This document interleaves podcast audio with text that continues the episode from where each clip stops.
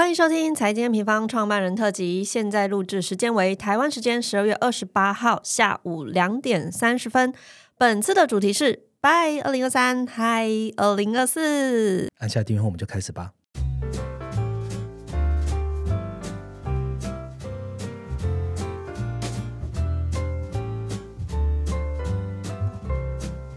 Hello，大家好，我是财经平方的 Roger，跟大家先说声新年快乐哦。上个礼拜的 podcast 呢，我就在结尾跟大家报告哈，Rachel 会来陪大家跨年啊。刚刚大家提到 open 就知道 Rachel 来了。那录音的播出时间呢，刚好就是十二月三十一号嘛，这个二零二三年的最后一天，所以帮大家想好了这个行程计划了。早上听一下我们的 podcast，晚上再去跨年。好，我们小编写的兼具知识与狂欢，我为二零二三年画下一个句点。好了，Rachel 你都来了，有没有什么这个祝福的话要先跟听众朋友说一下吗？祝福大家二零二四年有钱吃饭，有时间吃饭，有人陪你吃饭。OK，就是这么的简单吗 这是我们办公室经理 Tin 希望拿到的祝福。？OK，好，那 这大家可以思考一下，这三个点是不是这个二零二三年最后一天呢？有在完成这三个点哦。那跟大家回到经济面来聊一下好了。其实，在这个跨年的假期前呐、我们也发布了这个一月的最新的投资月报啊。每年的投资月报，我们的主题呢都定做是二零二四年全球经济诊断书。那这个月的这个投资氛围，我相信这个投资人应该都蛮有感觉的哦。市场对于二零二四年的哦，还在踏入之前呢，其实相对来说比较乐观的哦。不过对二四二零二四年的这个年中啊，中间人中以后呢，可能会有些不一样的想法。所以，我们今天这一集呢，上半部先邀请这个 Rachel 来和大家聊一聊哦，就是上半年应该关注的三大趋势，还有下半年应该关注的三大风险，以及有哪些该关注的面向，都透过这一次来跟大家聊聊哦。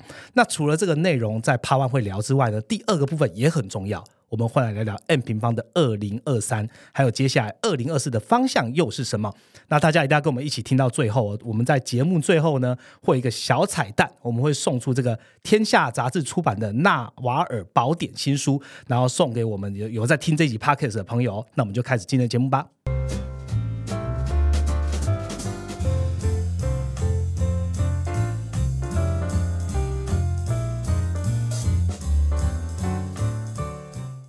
好的，马上进入我们第一个主题了。岁末年终之际呢，我们先来回顾二零二三年哦。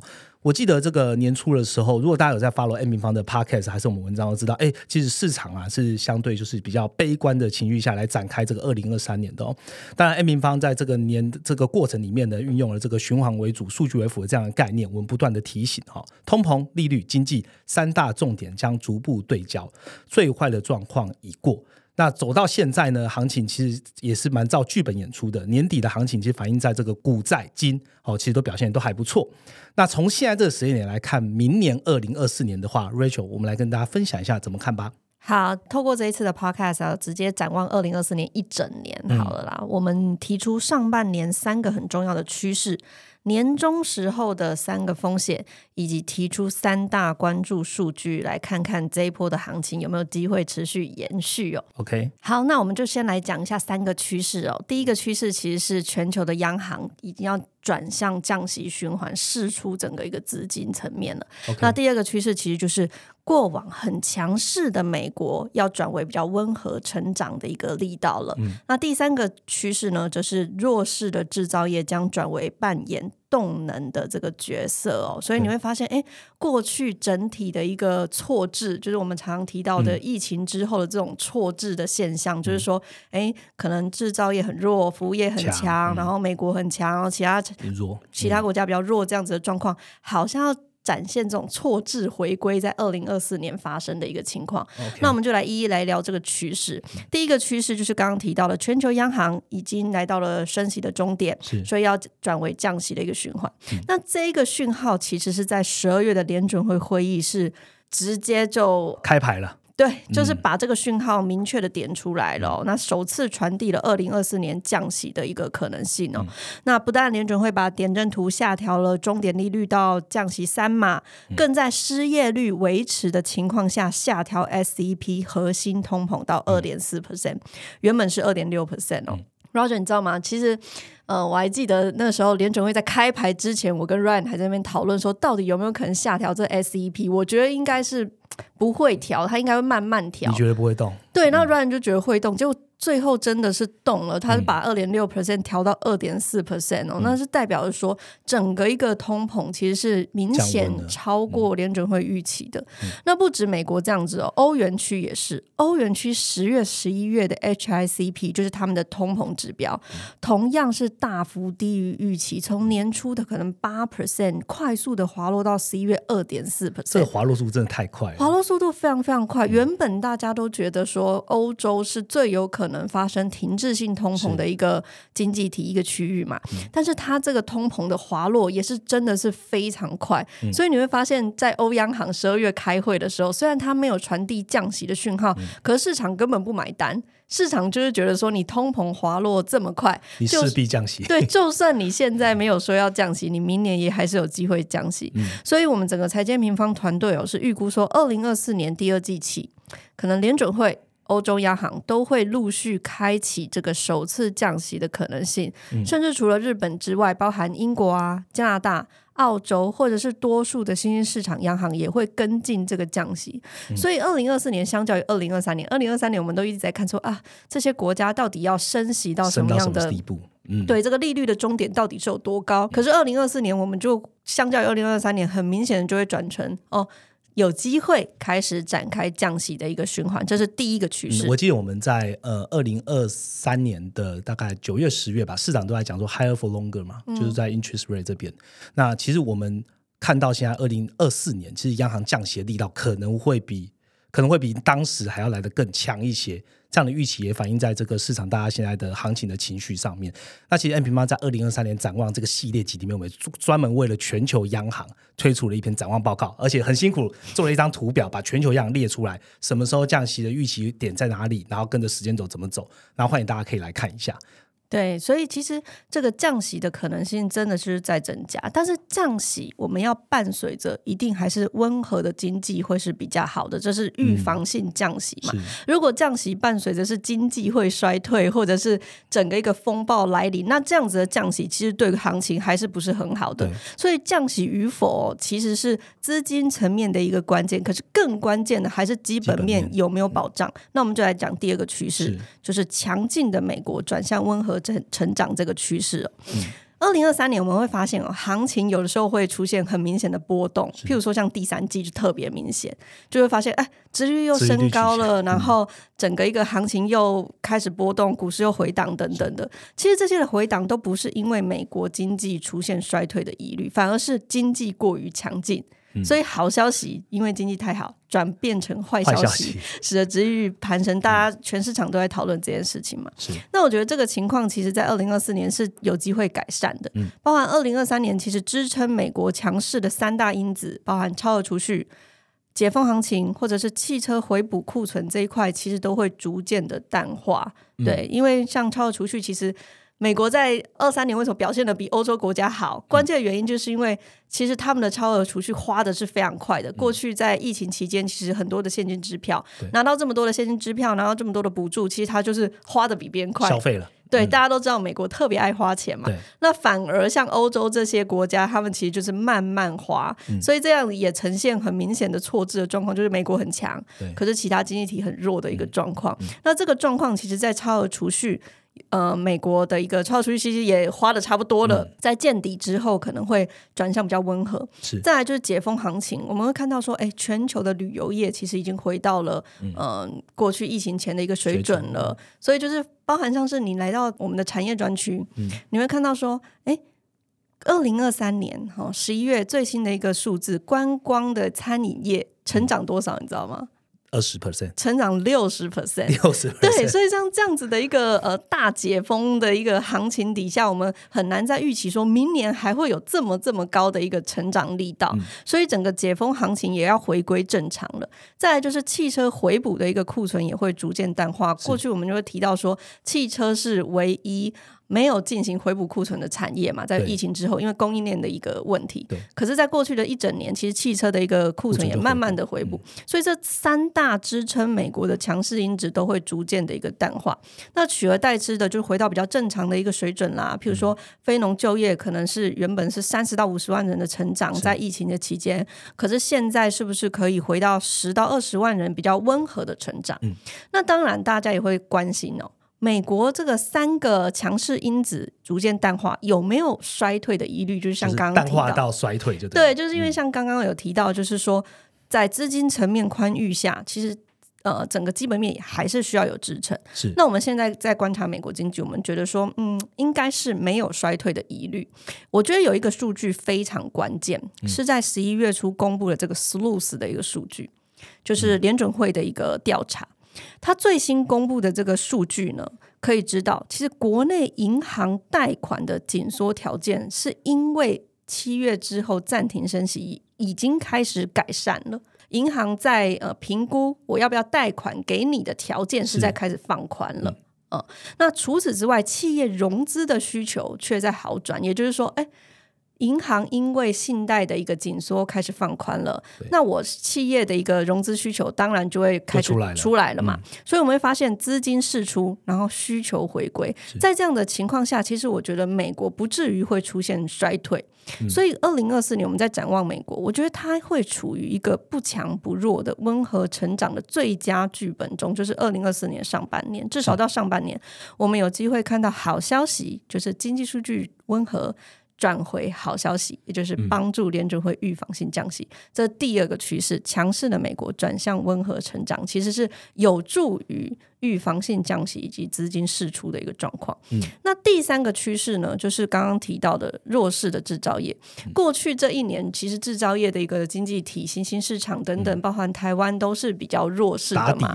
对，因为这些经济体其实就是在做去化库存的动作。可是去化到现在，其实也差不多了。我们会发现说，关键的台湾啊、南韩啊的出口已经陆续的翻正了。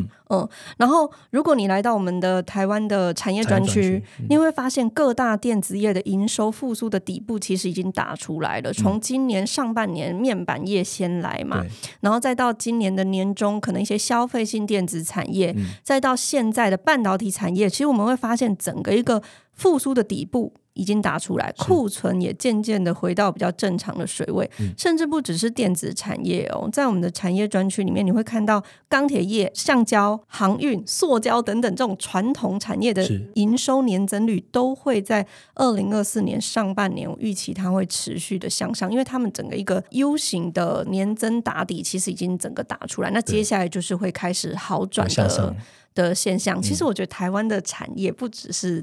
呃，电子制造业很多传统产业，它也代表的全球制造业周期三到四年一次的这个循环，非常非常的明显。所以我常常会看台湾的一个呃整个产业走势，对对对，其实可以代表这个制造业的一个周期。那除此之外，这一波制造业比较弱的，像中国啊，或是欧洲的 PMI 也是连续几个月都没有再滑落了。所以我们这边判断哦。今年表现比较疲弱的这些制造业，可以在二零二四年逐步的走向上升周期的一个阶段。OK，所以二零二四年的三大趋势，第一个就是今呃全球央行它开始转向这个降息的循环了哦。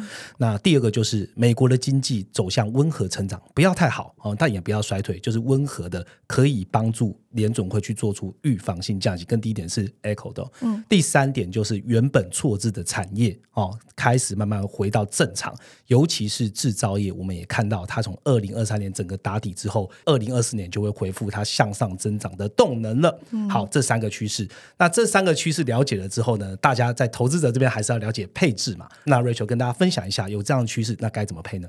我觉得，嗯，包含刚刚提到的这几个重点啊，我们在二零二四年上半年会出现真的非常难得的股市的胜率提升，同时债市也因为降息循环展开，会具有布局的价值。嗯，所以股市中我自己在看这些经济体，我觉得我还是最喜欢长线很看好的经济体，像是美股或者是印度股市。什么是长线看好？就是这些经济体如果有什么有什么不如预期的波动，是它都还是有机会涨回高点。因为他们长线都具有内需的一个保护、生产力的一个支持等等，这两个经济体其实都有这样子的优势。就是 GDP 的成分体质是比较好的啦。对，所以我会一直都觉得说，呃，你在布局呃整个长线的你的资产配置底下，这两个经济体可能不能少。嗯嗯、因为它会扮演着长期的一个动能。如果一旦有什么不如预期，让全球的股市滑落，它可能在接续都还是有可能回到上升的力道。最怕的是什么？最怕的就是那种，哎，我投了这个股票或我投了这个经济体，可能它不会回到前高，嗯，那那种就会比较危险。那除此之外，在制造业周期走升的循环底下、哦，台湾或者是新兴市场也同样享有动能。所以我自己在看全世界的一个地图，我觉得股市的配置，首先美股、印度股市，它基本上都是长线表现会比较好的，是是会需要占有一定的持股比重。嗯，那如果你要有超额报酬，你就去吹那个制造业周期的新兴市场，或者是台湾，嗯当它在走上升周期的时候，它就有机会 return 会比较表现会会表现得更好。嗯所以在股市当中的一个配置，我觉得是这样。那全年的债市其实也都。不会太嗯。差，虽然现在我觉得再次可能大家要关注的一点就是市场反应太快了，就市场提前预期明年可能要降息六码还是七码这样的预期，嗯嗯嗯跟联准会其实是有一定落差的。嗯。联准会是预估说降三码左右嘛。看出来。对嗯，那我觉得这样子的一个呃落差，它可能会需要慢慢的修正，所以还是会有波动的可能。但是拉长来看，二零二四年我觉得债市都不会太差了。上半年我觉得头等债、高收债都会因为就不管是获利的保护，像刚刚讲到的经济是温和的成长嘛，会因为获利的保护或者是降息的优势而上涨。我们在看头等债或高收债的时候，看两个重点，第一个就是信用风险。的一个状况，也就是它到底这个企业有没有可能倒嘛？融资会不会倒？对它，它它有没有可能倒？那如果它的获利是有保护的话，其实信用风险的一个一个成分就降低。再来，另外一个就是利率风险，就是它有没有可能受惠降息循环？如果它能受惠降息循环的话，其实它的一个 return 也会比较高。是所以我觉得上半年它其实主要债市的配置可以在头等或者是高收债。那下半年的一个公债也还是会扮演支撑的要角啦，所以我觉得整个债市其实都还不错。那汇市方面呢，美元上半年会较为弱势，因为制造业周期如果走上升周期的时候，过往来看，其他的经济体的表现其实也都会跟上美国。那反而美国转向温和成长的一个情况下，其实。美元上半年可能比较弱势，弱势那下半年转为震荡支撑。那黄金、非美货币，或者是像制造业循环有利的，像铜啊这种基本金属，其实都会具有表现空间。这是全年的一个呃资产配置，带大家展望一下。OK，Rachel、讲的内容呢，如果你最近也还在这个市场里面，你应该也会有感觉哦。刚刚讲的这几个资产呢，其实在最近的行情的表现上面都可以看到一些端倪。那我们刚刚讲到，哇，明年看起来就是降息，呃，这个预期会有啊，甚至真的会有进入降息循环啊，然后还有一些投资的这个标的啊，投资的资产可以选择，看起来就是一片乐观。但是我们常常讲嘛，就是说福祸相依嘛，吼，有时候我们还是要来好好的看一下风险究竟是什么。Rachel，二零二四年有没有什么风险要提问听众朋友提醒的？我觉得当大家在一片乐观的时候，我觉得现在大家可能还是半信半疑。到了明年真的降息，或者是我们真的看到那个台湾的出口双位数的成长，然后 PMI 都攀升到五十以上的时候，这种一片乐观的时候，我就要开始提醒一些风险了。那我觉得这三个风险发生的时间会差不多，大致都在明年中左右。就六月、七月那一段，对，就是这时候你可能就要开始关注这个风险的一个意识要，要开始提升了、哦。那这三个风险是什么呢？第一个风险，今年我们不止一次的提到流动性没有。没有没有问题，对不对？就是每次大家都在讲说，哎，债券值利率飙那么高，或者是银行危机，对，嗯大家都很担心这个流动性的问题，或者是下半年债发那么多，去吸收这个流动性的一个状况。但是我们一直都提到流动性没有问题。为什么我们会提到流动性没有问题？关键在于联准会负债端的 ONRP 发挥缓冲的效用。这个我觉得不止一次的在跟大家应该两分享。百次了。对对对，Roger 要不要解释一下什么是 ONRP？好，你要考我是不是？ONRP 其实它的名称叫做联准会隔夜负卖回交易量。那简单来说呢，就是银行把多余的钱把它存回去联准会里面去赚取联准会给他这种隔夜负卖回的报酬。那现在 ONRP 的报酬基本上是五 percent 左右嘛，所以银行钱如果没地方花，它一定会存回去，那就是银行剩余的钱。哦，嗯解释的很不错。谢谢那因为这个 ONRP 过去其实都没有这样子钱存在这里，可是疫情之后，这个钱突然因为流动性太多了，所以突然多出了两兆 ONRP。那确实哦，我们就一直讲到说，这个 ONRP 应该可以扮演就是当缓冲啊，对缓冲的一个效用。那确实，这 ONRP 从今年初的两兆滑落到八千亿左右，就是最新的一个数字是八千亿，就是它释出了这么多的钱去扮演这个缓冲的一个效用。但是呢，假设我们以每个月就是年终以来，就是每个月两千亿的滑落速度，我们会发现到明年第二季的时候，这个 ONRP 就差不多没了。嗯，它就耗尽了。那个时候，如果利率没有如期出现宽松的空间，或者是缩表没有在讨论暂停或是是减缓缩表的话，流动性就有可能出现一定程度的压力。是所以这个一定是要关注的第一个风险。那第二个风险则是通膨的机器。今年我们一直都提到，通膨基本上一定就是明显且令人幸幸福的滑落嘛，因为整个一个通膨机器在二零二二年的时候太高了。我们二零二三年油价的机器是在二零二二年俄乌风暴的最高机器，就是九十到一百块美元左右啊。那当然，二零二三年滑落到现在，大概整个二零二三年的油价大概就是在七十到九90十左右的一个震荡，所以二零二四年要面对的基体其实就是二零二三年的七十到九十左右的一个状况，所以二零二四年不能再出现那种非常高的油价攀升，你说一些战争或什么地缘政治，对，只要又发生这种油价的攀升哦，整个通膨再起，其实对于市场上面的压力就会很大。刚刚我们提到降息循环，可能就又要延后了。对，所以这是第二个可能大家要关注的一个风险。第三个风险哦，我们刚刚有提到制造业循环嘛，其实制造业循环在上半年，二零二四年上半年一定会表现的是非常非常好的。但是以制造业循环一点五到两年的上升周期来去做运算哦，我觉得本坡在二零二三年初，你去看那 M N 制造业周期指数，它其实在二零二三年初就开始筑底了。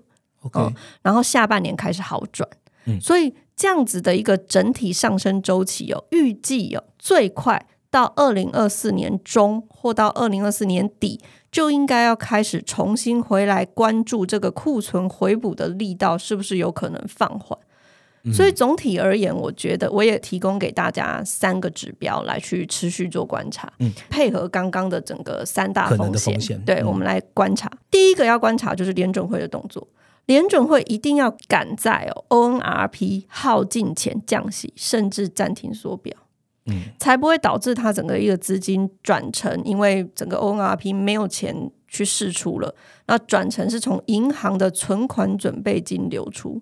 只要它转成从银行存款准备金流出，就有可能吸取市场真实的流动性。这个货币乘数其实我们有写过关键图表，来去跟大家分享，大家可以到我们的关键图表网页上面来去看对。那根据纽约联储预估哦，存准要滑落到多少之下？就有可能触发流动性风险的门槛值呢？这个数字其实纽约联储也有给，大概是三兆，嗯二点八到三兆左右。只要它滑落到这个数字底下，可能呃流动性风险就会提升那，现在的存准的存量大概多少大概是三点五兆。？OK，所以你会发现，哎，你看 ONRP 假设每个月两千亿，每个每个月两千亿这样子滑落四个月，那还有五千亿的超额存5000亿准，对，也差不多，明年中就会流动性这一块就会达到三兆的这个存准的呃发值了。对，所以明年中之前。联准会最好真的要展开降息，或者是暂停缩表。刚刚有提到，这第一个指标。第二个指标还是油价。油价我之前已经有提提过了啊，WTI 原油期货啊，价格如果落在九十美元以下，其实股市投资不会有太大问题。嗯，九十到一百大概就停看停，一百以上通膨的风险就会再起，我就会建议大家降低持股的一个动作。我一直都觉得油价不是拿来预测的，因为油价实在太难预测了。但是油价是可以拿来去做作为判断的指标，作为验证的指标。这边也提供给大家。第三个指标是刚刚提到制造业循环，到底有没有可能在上半年一片融景回补库存之后，再延续动能？对，延续这个动能，这个就要观察台湾的出口了，代表制造业的一个台湾出口。其实我们会发现，不管是 AI 伺服器。电子业、消费性电子这种回补库存，其实集中在二零二三年的下半年开始展开的，也就是二零二三年的下半年，其实基起垫高了，这代表二零二四年下半年会需要有更强的增速，才能确保制造业具备。延续扩张的动力，就是它的年增还要保持。对，所以我会建议大家观察台湾出口接下来的绝对金额，至少朝四百亿以上迈进。只要它能朝四百亿以上迈进呢，下半年的一个年增率，其实就还是有机会维持在正成长的一个部分。OK，简单来讲的话，二零二四年基本上我们从我们看上半年，其实就是表现会很不错。那重点还是要看到年终可能会有三个风险，伴随着三个指标来关注哦。第一个风险就是流动性的风险，那我们就要好好来看一下联准会的动作，尤其是 ONRP 耗尽之前，联准有没有这个暂停缩表。这些动作哦，第二个呢，看到通膨的风险，那我们要看什么？就看油价哦。刚刚讲的油价九十到一百停看停嘛，一百以上可能就要降低持股了。第三个风险就看制造业的动能，从二零二三年起来到二零二四年年中，如果循环到了之后，它的动能能不能延续？有一个很简单的数据可以观察，就是台湾出口。那我们讲了，绝对金额至少要超四百亿。上，然后前进哦。那我们刚刚这样讲完三个风险，然后三个关注指标之后啊，我想问 Rachel，那有没有一个同整的内容啊，同整的一个 event 可以了解 M 平方或者 Rachel 刚刚讲的所有的重点的集合呢？我我还是要补充一下台湾这一块，我其实觉得台湾的数据真的是很有代表性的，不只是台湾的出口代表全球的一个制造业循环。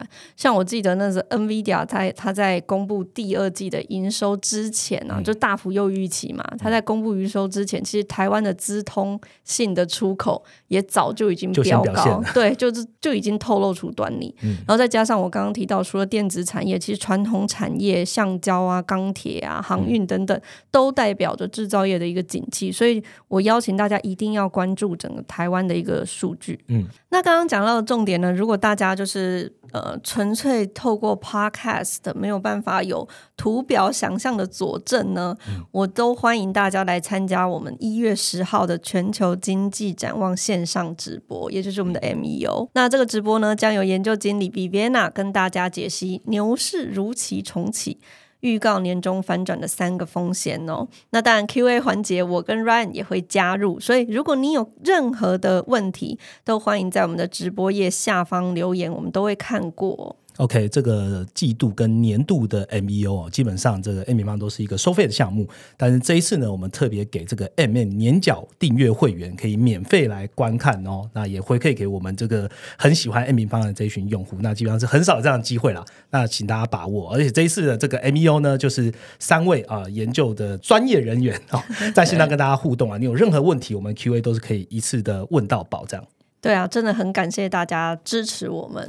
那如果你本身还不是年缴会员呢，只要你这个加入我们订阅，不管是 M M Prime 或 M M Pro 的这个订阅用户，那你还可以获得价值三千五百块的这个实用财经工具哦。除了我们刚刚讲的 e m i l 展望之外呢，还可以抢先来观看二零二四的展望系列报告。我们把会把这个报告集结成电子手册。那还有二零二四这个 Google 跟 Apple 上面，你可以直接收到财经日历动态通知。还有我们的 TG Telegram 的数据的及时推播。那月缴的朋友呢，也欢迎转成我们的年缴会员，加入我们的年缴行列喽。好，这是 N 平方呢，在此时此刻对于二零二四年的展望跟一些想法喽。下一个主题呢更精彩，你应该也好奇 N 平方二零二三年过得有多精彩？你为什么要笑？没有，因为很精彩，真的很精彩。好，等一下从我的嘴巴问问一下，到底有多精彩？那还有二零二四年，我们又想要跟大家一起进步到什么地方呢？我们下一个主题见喽。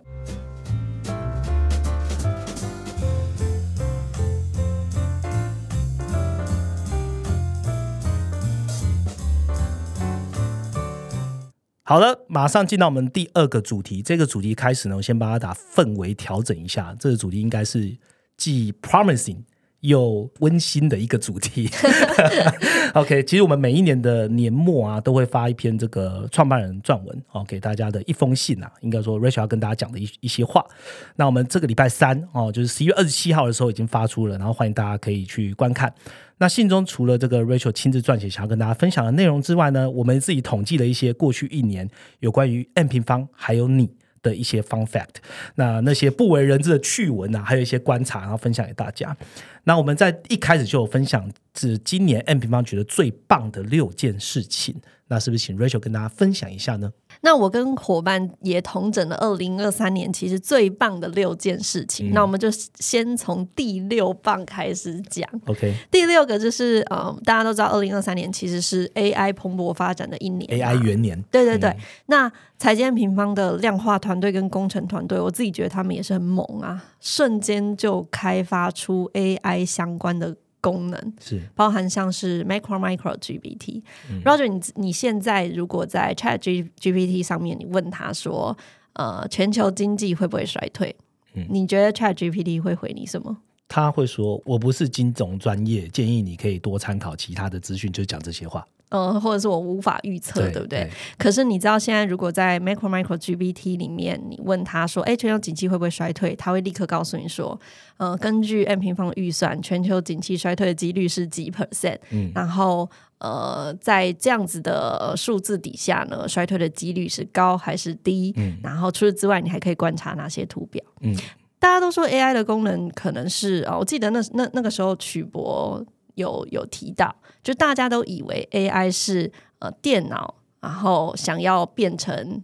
人人脑，对不对？但其实不是嘛。AI 的功能其实就是一个大数据的运算。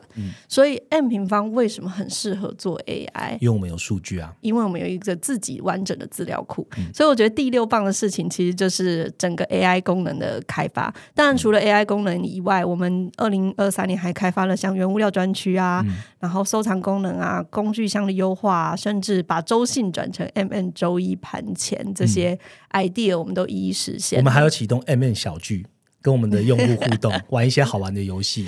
对，所以这个是六七八九十 棒的事情。好，那往前一棒，往前一棒。好，第五棒，我觉得就是呃，我们的论坛终于转为线下了。就是在两年的疫情期间，我记得那那两年我们都是原本要办线下，然后最后会被迫转为线上，这样子，这真的是一波。一波未平一波又起，然后终于在二零二三年，我们见到了用户了。对，其实看到用户都会让我很有动力，会了解说财经平方在做的事情是有意义的。嗯，这这是第五棒的事情。那第四棒的事情，我们投票其实就是十问总统候选人重磅专访的单元的，对对对，特辑。就是说，呃，我记得当时你你在跟我提案的时候，嗯，我的想法就是，哎，好像。也还蛮有趣的。如果 M 平方可以站在第三方的一个角色去采访总统候选人的话，是是。有机会有一些火花，去问出一些他们的想法，让整个一个证件发表不是只是在 一些非经济的攻防，对，不是只是在攻防，而是真的有机会大他们好好的阐述一下他们的一个政见政策。所以我觉得这是第四棒的事情。嗯，那第三棒的事情呢，我自己觉得是我们在八月终于上线了英文站的订阅，有来自呃世界各地的用户加入了财经平方，我觉得这真的很棒。哎，嗯，你觉得呢？我觉得很棒啊，因为你看我们原本中文做的这么久，我们都不知道说 M 平方的产品其实是可以面对到全球各地的人的。对，所以我们发现说，哎，其实数据跟数字跟财经这这些东西，其实都可以跨越国家的这些 barrier 的时候，我们就做了这样的尝试。嗯嗯嗯，对。然后我们还收收到了一些很有趣的信，譬如说像是。呃，有一个印度教外汇的老师，对，他不就写信给我们吗？对，然后他就写说什么，哎，你们的网站很酷，我想要推荐给我们的我的学生，对我的学生。结果那个印度老师带来了几百个、几百个学生，对对对，订阅用户，我觉得哇，然后还有其他像加拿大、希腊的老师也纷纷写信来，就是说希望可以让我们的。我们的呃网站可以推广给他们的学生。那那除了这些老师以外，当然像很多美国的用户，还有一些 KOL，对，都对开始使用财经验平方的一个网站了，就是观察这些财经的一些资讯，这是我觉得很棒的事情。那第二棒其实嗯，让我们很开心的就是在五月的时候，我们有拿到。呃，经济部国家产业创新奖的奖项嘛，嗯。然后更开心的事情是我有机会代表新创去站上舞台，跟大家分享，就是财经验平房到底是一间什么样的公司，然后以及我们的做事理念，包含像对的事天天做等等的。嗯推荐大家去看这个发表的感言。对这个感言，这个我把它变一个连结，然后放在那个资讯栏，大家可以来看一下。我每次看到还是会很激动。好，那我们讲完第二棒，对对？那我们现在讲最棒的事情，什么样的事你觉得二零二三年最棒的？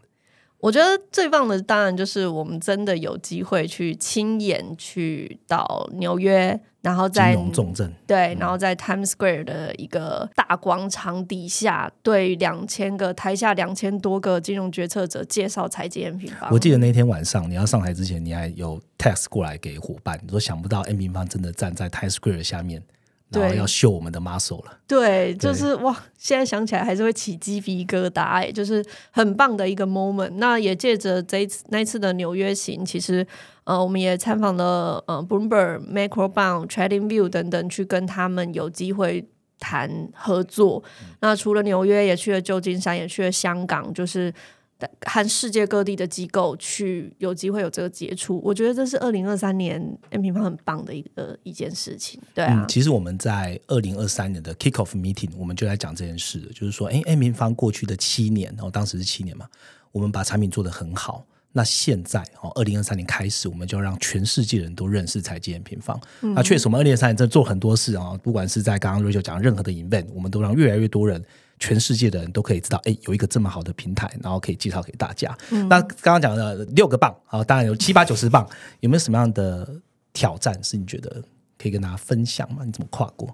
我觉得每天都在挑战诶、因为财经平方跟别人比较不，也不能说跟别人比较不一样，反正我们就喜欢做不一样的事。嗯，对。然后我们不止跟市场不一样的事，我们团队也喜欢做自己没做过的事。嗯，所以我觉得这每天都在挑战，开创新的专区，办线下论坛，跟国外的企业谈合作，这些我们其实以前全部都没有做过。但是我们就是一步一脚印的慢慢把它做出来。那当然也会有很多不如预期的地方啦，像是有一些功能你会做到一半，突然发现跟预期有落差，你可能会果断的放弃，或是像总统候选人专访的特辑的时候，侯友谊市长市长后来就。时间嘎不出来，就没有来了，我就觉得有点可惜，这样子。对，但是反正 anyway 就是一直在前进啊，还、还活着。我我觉得在 N 平方提一些 idea 还蛮蛮蛮有趣的，可以跟大家分享。就是呃，伙伴们呃都会跟这个 Rachel 或是老板们会提案嘛。那像中文候选人就说：“哎、我们来做这件事好不好？”然后 Rachel 当时的他们就是好玩，Go。然后我们就觉得说，嗯，这件事情真的没有人做过，没有人站在这样的这样的立场、这样的角度去做这件事情，我们觉得是有意义的。那我们就会花时间跟花资源下去做。嗯，对，那这也是 N 平方的文化然后，让大家可以呃知道一下。那刚刚讲的这个六件事情，基本上都我们都写在这个创办人的一封信啊，所以呃大家可以去看信这样。那我们在这个信件内容最下方呢，也会有我们每年都想要收集的一些用户的回馈哦，就是作为我们来年新功能开发的参考项目之一这样子。那我们从二十七号发出这个问卷之后呢，已经有上百封的用户给我们回馈了。那我今天就利用一点点时间，把一些用户的回馈，我觉得很 touching 的，好吧？我们就现场念出来一下，也让 Rachel 听一下，这样子。好，好，那有一位用户，我就照照着念了哦。有一位用户就写给我们说：“哎，亲爱的 N 平方大家，非常感谢你们每天……哎，我要哭了，你太夸张了吧？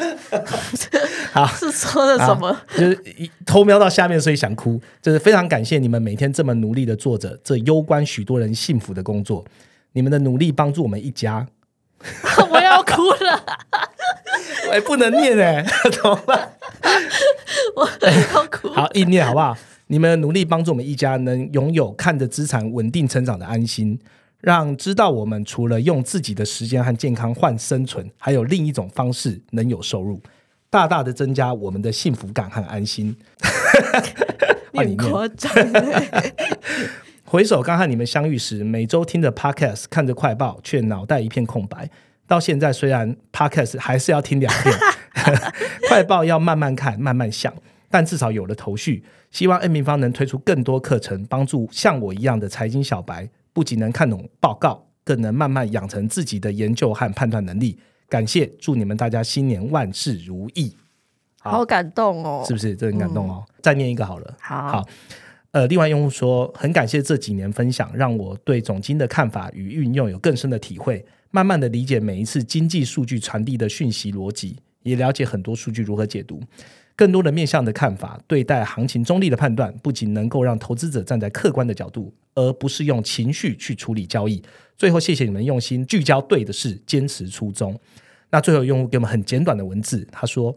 你们是我看到极少数对自己工作眼睛都闪闪发光的团队，好好珍惜现在的时光。还有还有还有最后一个，我一定要念一下，刚刚看到了哈，他说这个很喜欢 MEO，就我们刚刚讲那 MEO 了，谢谢你们的用心，也很珍惜每次 Podcast，请帮 Roger 加薪。这里故意要念的吗？这你是故意要念给我听？对，刚刚上面的铺陈都不用听，就听最后一句。什么东西啊？好了，我觉得，我觉得每次每年看到用户的回馈都是都是很感动哎。对啊，这个真的是让我和我们团队取暖的时刻，因为你知道冬天很冷嘛，然后这创业又很辛苦，所以这个真的是取暖的时刻。嗯，也当然就是让我们继续。继续成长的动力来源了，就是感谢大家。那我们会继续加油的。嗯，那我也把我们这个问卷，如果你还没填，然后对 A 米方有一些想法的，那我也把它放在资讯栏，然后欢迎大家花三分钟来填写一下，让我们知道你对 A 米方有任何的想法哦。好，那我们刚刚讲了二零二三的嘛，那 Rachel 也趁着机会跟大家分享一下二零二四 A 米方又有什么样的规划呢？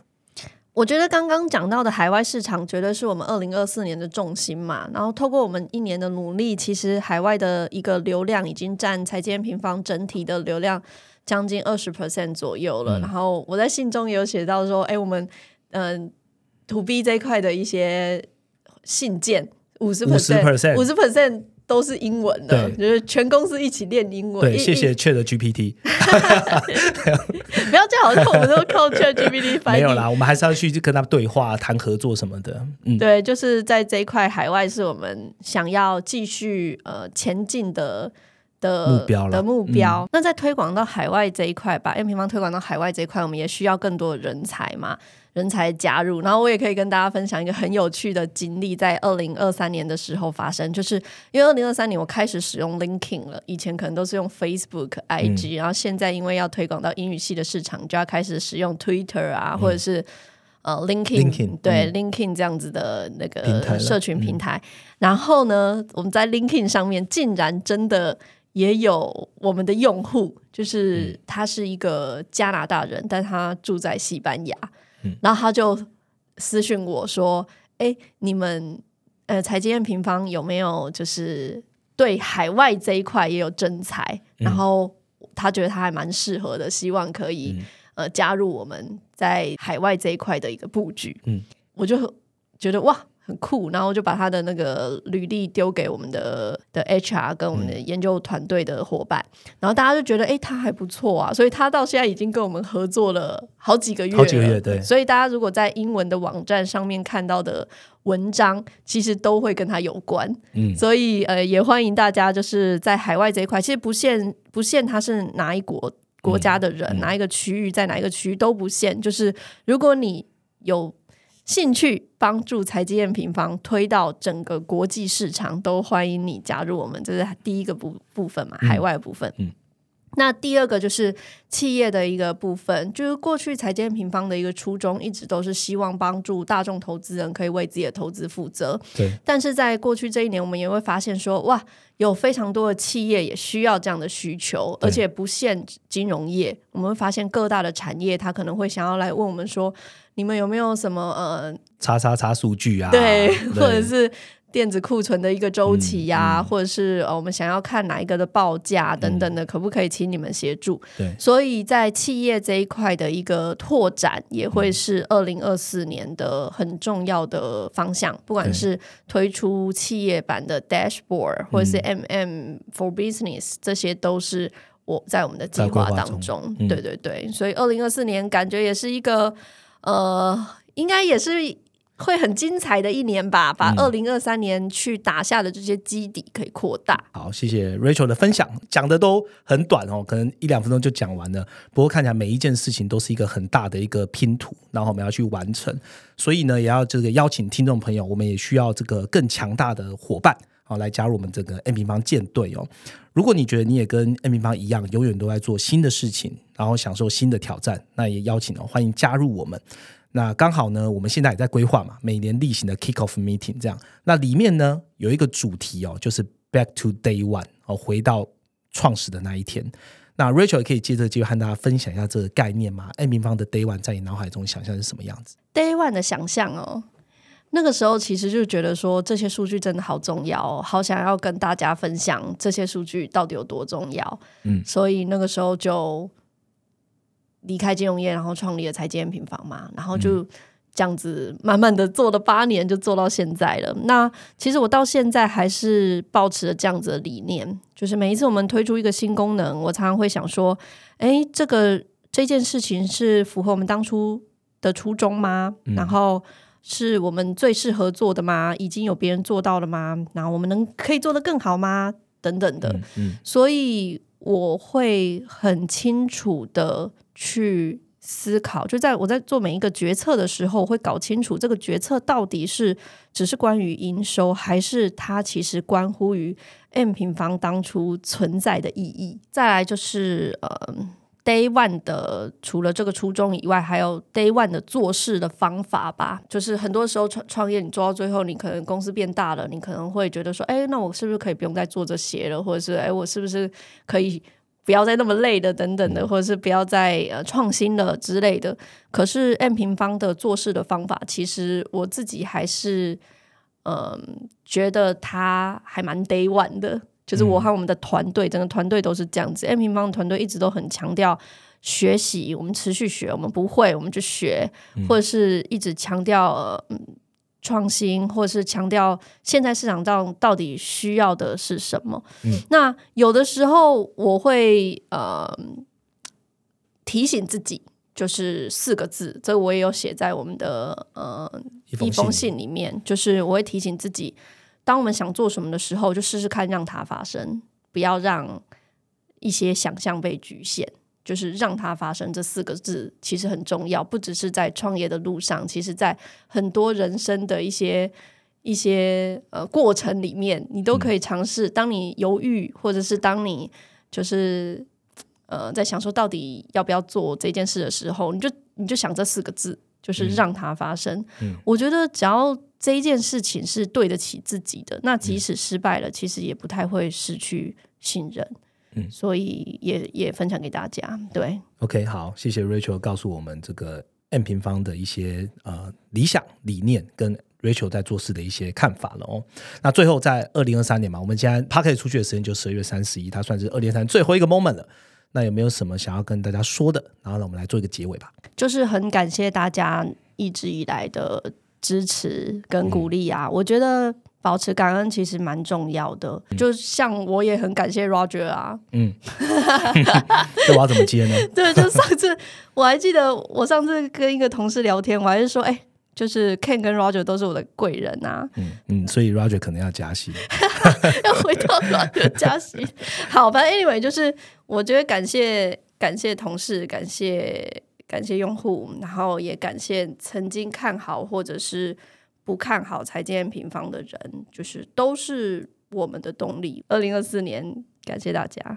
OK，好，谢谢 Rachel。我们用感性的方式来对二零二三年做个结尾，当然也是希望大家二零二四年有一个崭新的一年哦。那今天非常谢谢 Rachel。那还记得我们刚刚前面讲的吗？我们会有一个小彩蛋。那这个彩蛋就是呃，因为天下杂志出版的一月的新书叫做《纳瓦尔宝典》。那这个这一本新书呢，其实是这个改版重发哦。它原本叫做《快乐实现自主富有》。那 Rachel 也是这个原版的原本这本书的推荐人哦。那你要怎么获得这一本书呢？只要你听到这一集 Podcast 哦，并且呢点击资讯栏连接，填写我们的二零二三年问卷。哦，那在里面填完，然后我们就会在这个有填写问卷里面呢，抽出幸运的听众朋友，那我们就会把这个纳瓦尔宝典直接寄送到你家哦。好，希望大家可以来一起来填写问卷，让我们都知道你的想法了。那今天节目到这边，如果喜欢我们节目的话，记得留下五颗星，并且给我们评价，让我们可以做得更好。我们就二零二四年见喽，新年快乐，拜拜，拜拜。